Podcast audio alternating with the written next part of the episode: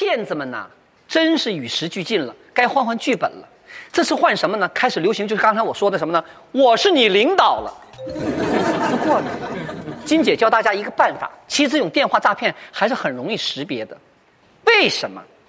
因为他们什么角色都可以扮演，既能扮公安，也能扮银行，既能扮客服，也能扮领导，对吧？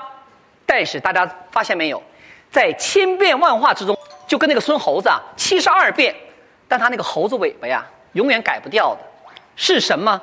就是那一口浓浓的乡音，对不对？有的时候我我就想，哎呦喂，那个骗子哈，你们既然都肯花那么大的功夫去骗人了，干嘛不花点时间哈，好好学学普通话呢？啊，一开口就是，我是中国移动客服。我说你说什么？你是谁啊？我是中国移动客服。哦，客服，客服，你还尿壶呢？哎呦，听的话就是个骗子。关键是，对不起，我的手机是联通的手机，你中国移动客服的。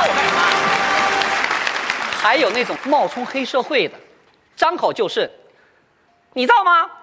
我们是东北的黑社会，你的儿子在我们手中，如果你不给钱，你儿子的手会断掉啊！这样子啊？